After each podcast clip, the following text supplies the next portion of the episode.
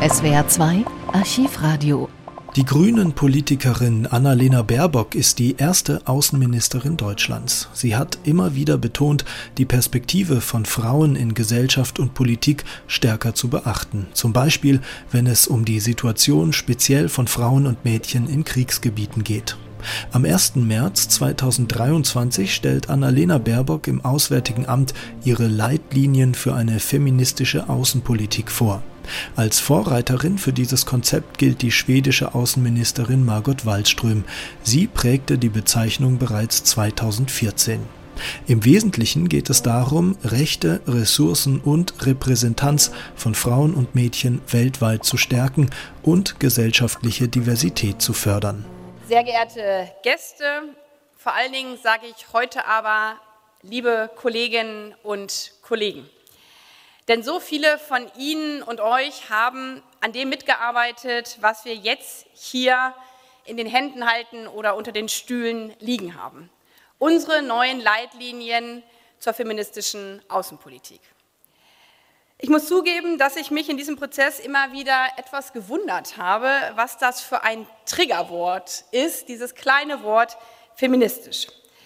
Dabei ist das, was wir mit diesen Leitlinien anstreben, etwas, was im 21. Jahrhundert eigentlich selbstverständlich sein sollte.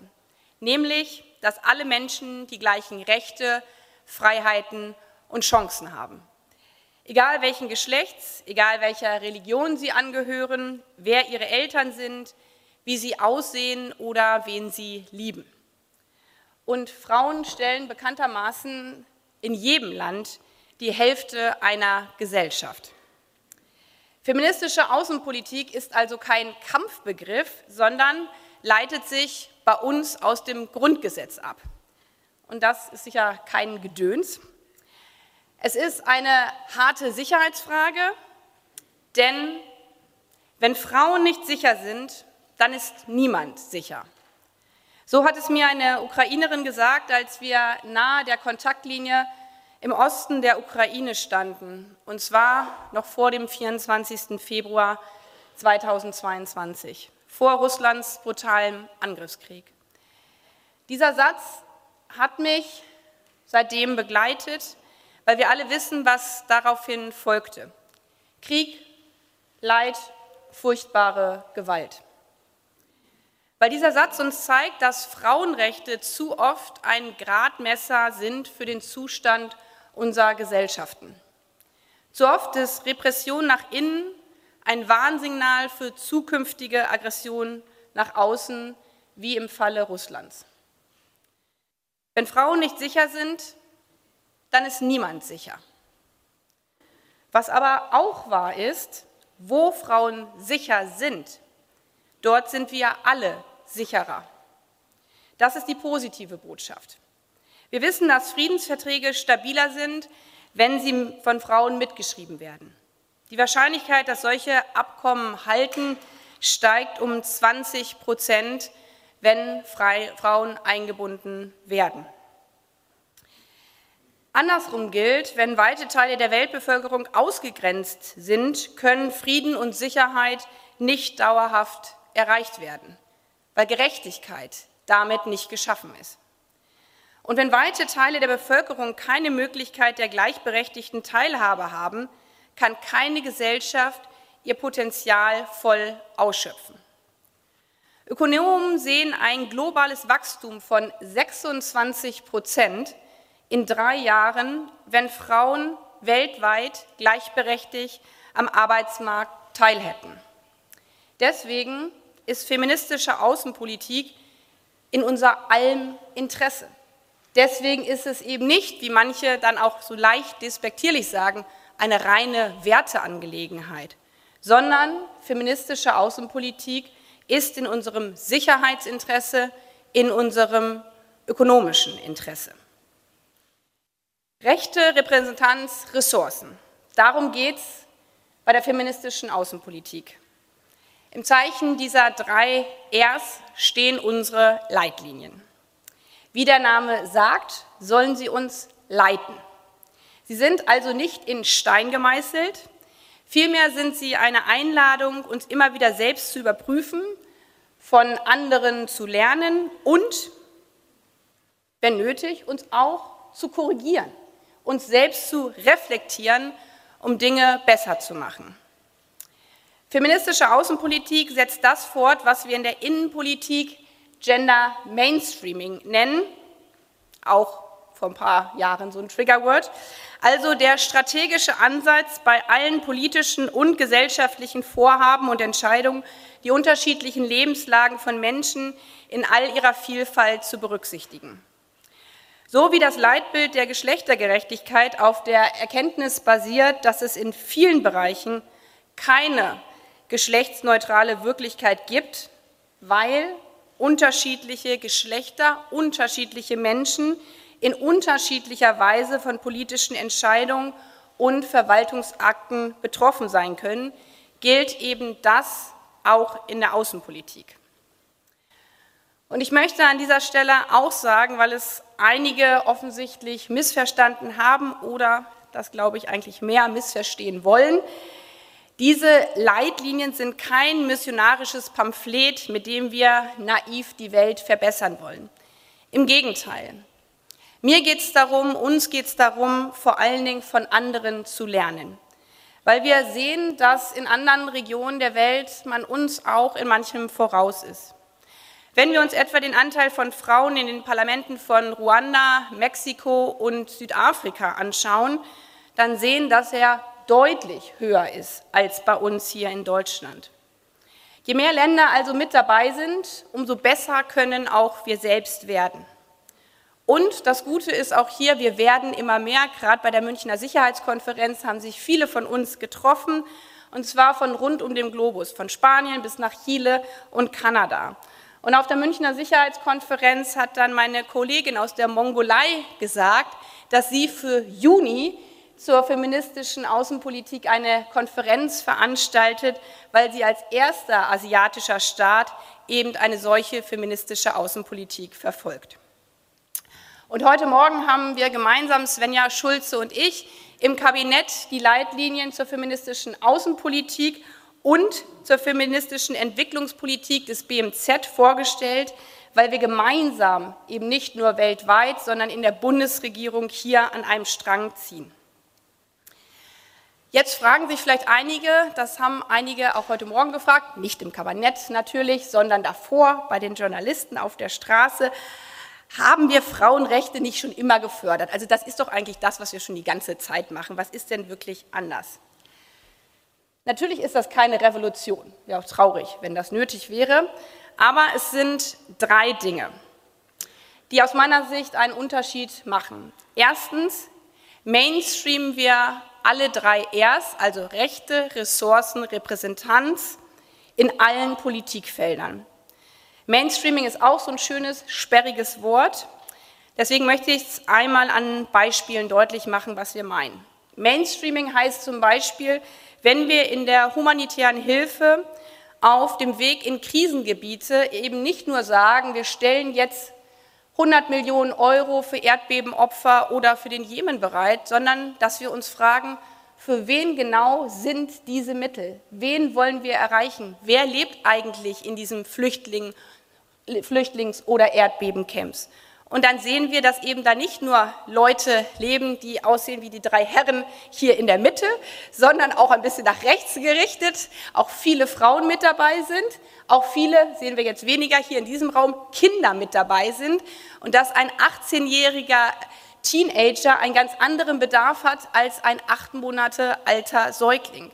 Das heißt, wenn wir Mainstreaming in der humanitären Hilfe machen, dann heißt das nicht, manche kriegen jetzt gar nichts mehr, der 18-jährige oder acht Monate alte, sondern dass wir unsere Bedarfe gezielt anpassen. Wenn viele Babys da sind, dass wir natürlich auch Mittel bereitstellen für Windeln und dass, wenn viele ältere Leute darstellen, wir auch Mittel dafür bereitstellen, dass manche von denen vielleicht nicht mehr wirklich mobil zu Fuß sind. Oder dass, wenn wir bekanntermaßen die Hälfte von Gesellschaften Frauen sind, wir in solchen Situationen auch daran denken, dass Frauen besondere Hygieneartikel brauchen. In Flüchtlingskämpfen zum Beispiel. Auch das bisher keine Selbstverständlichkeit, auch wenn manche denken, das ist ja so No-Brainer. Bei meinen Reisen führe ich allerdings auch so Strichlisten über Hotels. Sieht viel schlechter aus, wahrscheinlich in den Hotels als in den Flüchtlingscamps, ehrlich gesagt, weil man da offensichtlich nicht das mitdenkt. Das klingt jetzt banal und wie eine Anekdote, aber es unterstreicht für mich immer wieder, es ist eben keine Selbstverständlichkeit. Wir müssen uns immer wieder selber vergegenwärtigen, was es heißt, andere mitzudenken. Auf der anderen Seite kann Mainstreaming auch ganz einfach sein, weil es eben uns selber spiegelt, unser Verhalten spiegelt, so wie wir auftreten. Wenn wir uns also bewusst im Auswärtigen Amt entscheiden, bei Einstellungen, dass wir unser Ziel von 50 Prozent erreichen wollen, und auf der politischen Ebene ist das dann ein bisschen einfacher, weil ich das dann entscheiden kann, und wir in einer Delegation reisen, wo die Hälfte meiner Delegation und zwar angefangen vom BKA über die politischen Berater bis zu den Übersetzerinnen Frauen sind, dann kommt es manchmal dann im Zufall vor, dass genau bei der Einreise nur Frauen plötzlich bei uns mit am Tisch sitzen. Und dann passieren ganz interessante Dinge. Dann ist der erste Satz meistens, wenn auf der anderen Seite eines Delegationstischs zufälligerweise natürlich nur Männer sitzen, dass der erste Reflex ist nach guten Tag, oh, bei uns ist heute leider die Übersetzerin krank und wir haben noch gar nichts gesagt. Und das ist das, was man, glaube ich, nicht unterschätzen kann, wenn wir über Mainstreaming und Repräsentanz sprechen, dass natürlich auch genau beobachtet wird, wie reisen wir eigentlich an. Und auch da haben wir natürlich besonderen Bedarf, gerade bei uns bei der Frage mit Blick auf unterschiedliche Herkünfte. Und Mainstreaming heißt, dass wir die Lange von Frauen und marginalisierten Gruppen immer mitdenken und nicht nur ab und zu, oder mit gemeint ist auch gleich mit gedacht. Und das ist, und da müssen wir ehrlich sein, eine komplexe Aufgabe, gerade auch bei uns hier im Haus. Und deswegen gehört für mich dazu, dass wir, und das ist mein zweiter Punkt, selbstkritisch reflektieren und uns ehrlich machen, was der Anfang dazu ist. Und das heißt, dicke Bretter zu bohren. Das haben wir vor allen Dingen erlebt mit Blick auf Iran. Wir haben im November entschieden, eine Sondersitzung des VN-Menschenrechtsrates einzuberufen und eine Kommission einzusetzen, die die brutale Niederschlagung der Proteste untersucht. Und ehrlich gesagt wussten wir selbst an dem Tag der Abstimmung, als ich in diesen Saal reingekommen bin und so wie hier meine Rede gleich halten sollte, nicht, wie diese Abstimmung am Ende ausgeht. Und daher hatten viele, als wir gesagt haben, wir müssen das in den Menschenrechtsrat bringen, uns sowas von massiv davon abgeraten. Wir wissen nicht, ob es reicht, wir wissen nicht, was das dann für ein Zeichen ist, aber für mich ist auch das gerade Teil einer feministischen Außenpolitik. Dinge anzustoßen, gerade dann, wenn wir nicht sicher sind, dass der Erfolg sich sofort einstellt. Bereit zu sein, dicke Bretter, Bretter zu bohren, selbst wenn man scheitern kann oder scheitert, weil das Bohren dieser dicken Bretter bereits Veränderung schafft. Wir haben uns dann also, vor allen Dingen auch einige hier mit im Raum, die Fingerwund telefoniert. Unsere Botschafterin vor Ort in Genf hat alle Hebel in Bewegung gesetzt, jeden Botschafter einzeln nochmal ähm, mit ihm eine Tasse Kaffee getrunken, um unsere Partner mit an Bord zu holen. Und am Ende war das Ergebnis für uns ein Erfolg, nämlich mit 25 Ja-Stimmen, 6 Nein und 16 Enthaltungen. Und vor allen Dingen die 16 Enthaltungen, das war der Erfolg, weil Länder im direkten Gespräch, auch die Personen im direkten Gespräch gesagt haben, eigentlich kann ich das nicht mit einem Nein unterstützen, diese Gewalt im Iran. Das war wichtig, aber hier sind auch einige im Raum, die dann gefragt haben, und was folgt jetzt daraus? Und wir haben derzeit gesehen, dass eben die Mission noch nicht einreißen kann, auch wenn sie Beweise jetzt von außen sammelt, weil klar ist, wir sind nicht naiv. Feministische Außenpolitik heißt nicht, dass man glaubt, wenn man ein Thema einmal anspricht, dann stellt sich der Volk schon von selbst ein. Feministische Außenpolitik ist kein Zauberstab, mit dem wir das Unrecht dieser Welt im Handumdrehen wegzaubern könnten. Nein, feministische Außenpolitik kennzeichnet, dass wir einen langen Atem brauchen. Sie muss daher pragmatisch ausloten, was realistisch möglich ist. Und das heißt auch, dass wir uns Dilemmata stellen und sie aushalten müssen. Wenn wir ihnen, uns ihnen nämlich nicht stellen, wenn wir sagen, wir sprechen das jetzt mal lieber nicht an, dass wir da in Abwägungsprozesse geraten, dann passiert das, was aus meiner Sicht zu oft in der Vergangenheit passiert ist, dann fallen gerade die Frauenrechtsthemen unter den Tisch. Für mich ist das in der letzten Zeit noch mal so deutlich geworden mit Blick auf Afghanistan, mit Blick auf das erste R, nämlich die Rechte. Wir haben erlebt seit der Wiedermachtübergreifung der Taliban, wie massiv die Frauenrechte mit Füßen getreten werden. Der Zugang zur Schule verweigert wird, zur Universität, ja selbst zum Spazierengehen im Park. Und dann haben wir rund um Weihnachten herum die Nachricht bekommen, dass jetzt auch die Arbeit von Frauen insbesondere in der humanitären Hilfe, insbesondere im Bereich Gesundheitsversorgung, Lebensmittelversorgung, unmöglich gemacht wird, weil Frauen dort nicht mehr arbeiten sollten. Und das ist der Moment, was machen wir jetzt? Natürlich haben wir es als erstes verurteilt und gesagt, das geht nicht. Aber die Frage, die sich dann stellte, und das ist der Moment, ob man bereit ist, Dilemmata auszusprechen, was ist, wenn wir jetzt einfach die Gelder weiter zahlen? Und bereit zu sein, das zu Ende zu denken, wissentlich, dass das ein ganz, ganz schwieriges Ende wird, das ist das, wo für mich feministische Außenpolitik beginnt. Nicht beim Verkünden der großen, tollen Ergebnisse am Ende, sondern beim Stellen der schwierigen Fragen.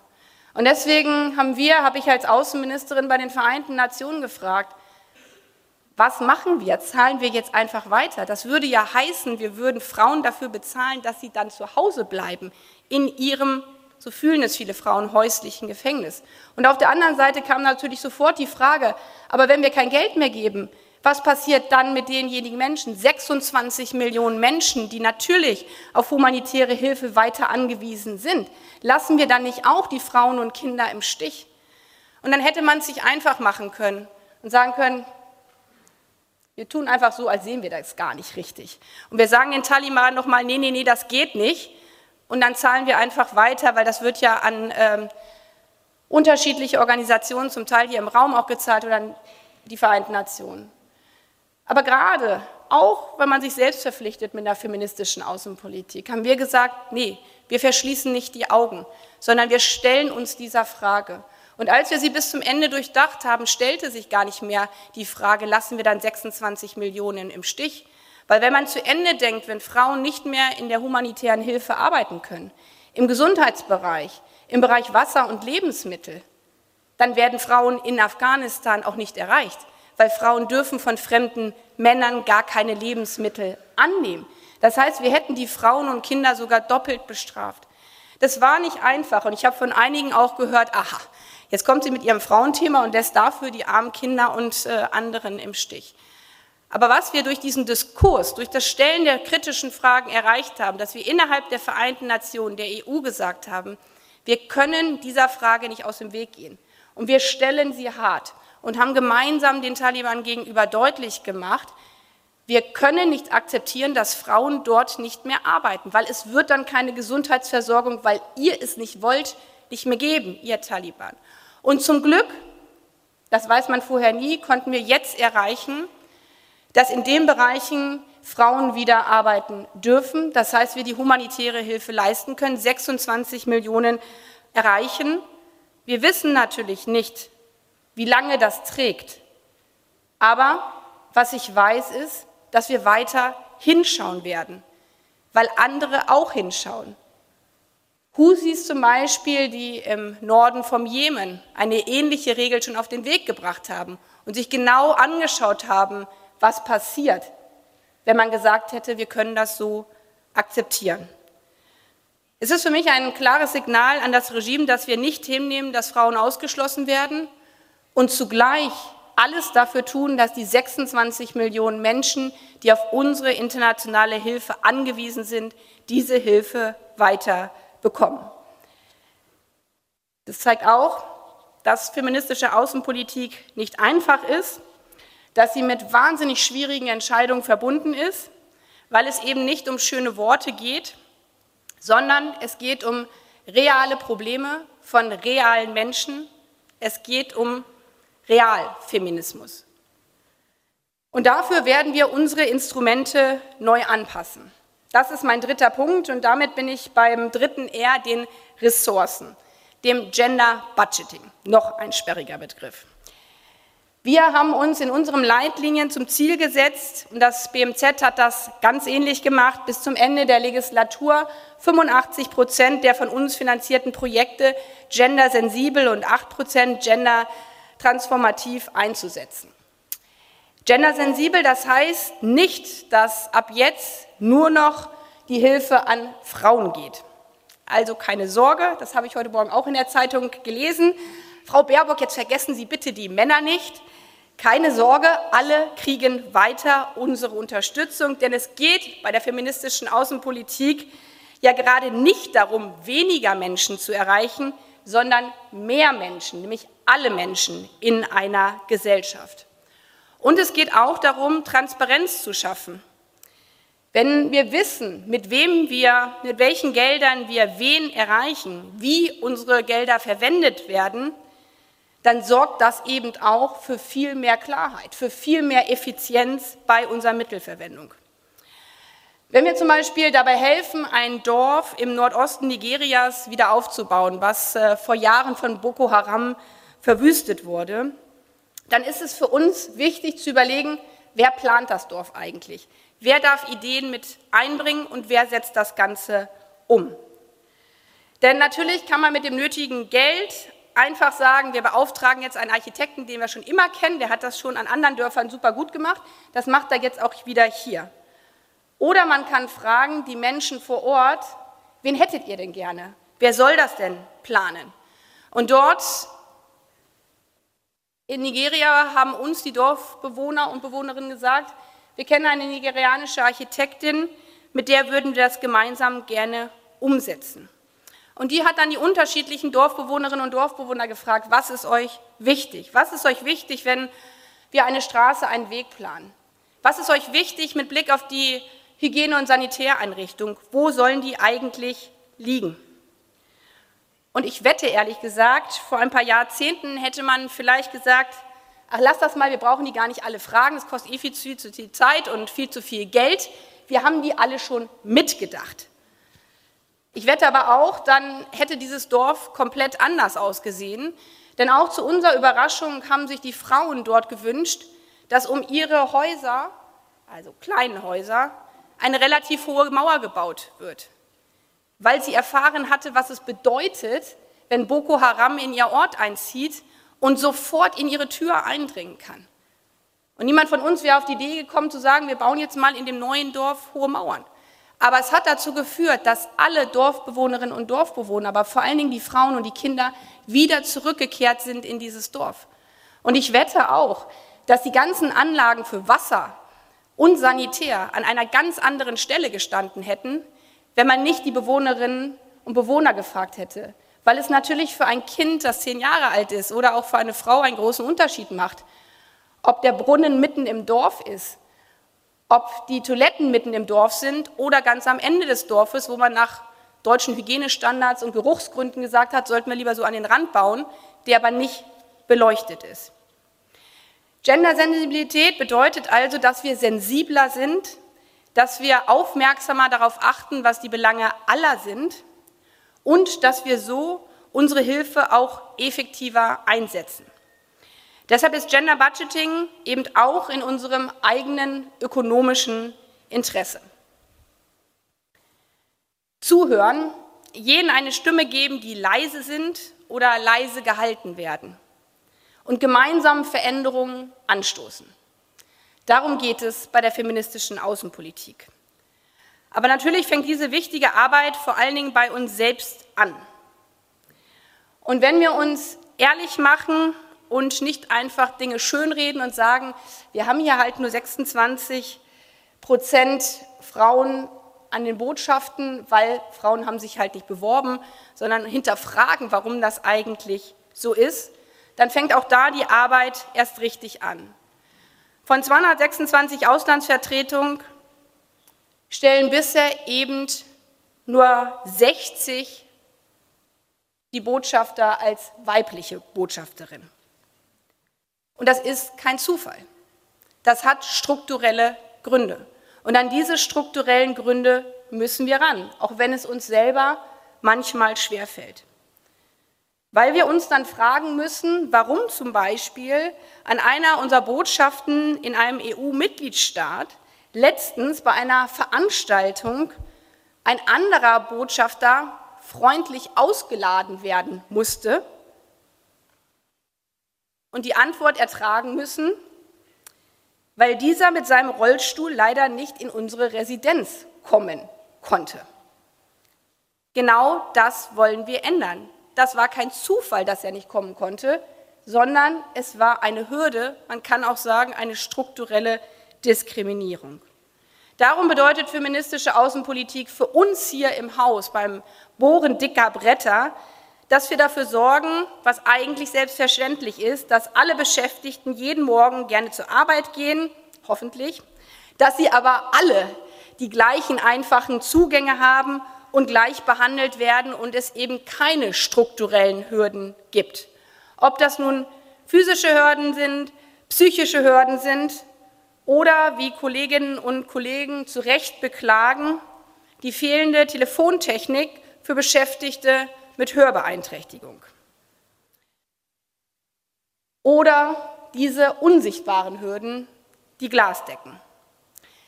Wir wollen daran arbeiten, das zu ändern. Und hier sitzen auch einige Kolleginnen und Kollegen aus dem Bundestag, die da mit freundlichen schriftlichen Fragen, hoffentlich, das ist eine freundliche Einladung, immer mal wieder fragen, wie weit sind Sie denn jetzt eigentlich gekommen, Frau Ministerin, mit Ihrer Anhebung der 26 äh, Prozent? Und ja, das ist wichtig. Und wir werden wahrscheinlich, deswegen haben wir uns auch 85 Prozent gendersensibel zum Ziel gesetzt und nicht 100 Prozent. Und ich hoffe, wir kommen zumindest an die 85 äh, Prozent heran. Wir werden uns richtig anstrengen müssen.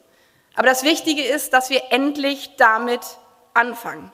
Dass wir uns nicht davor fürchten, Hürden einzureichen oder nicht davor fürchten, dass wir vielleicht nicht 100 Prozent am Ende erreicht haben.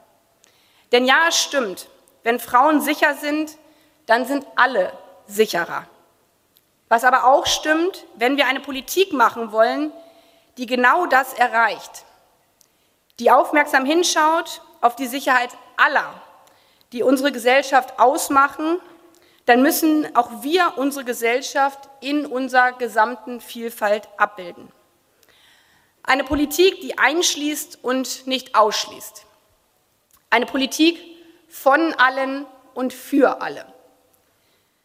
84 Millionen, ob laut oder leise. Je besser wir sie vertreten, desto besser können auch wir unser Land in der Welt vertreten. Das ist für mich eine feministische Außenpolitik im 21. Jahrhundert. Das ist für mich eine Außenpolitik auf der Höhe der Zeit. Herzlichen Dank. SWR 2 Archivradio. Viele weitere historische Tonaufnahmen gibt es, thematisch sortiert, unter archivradio.de.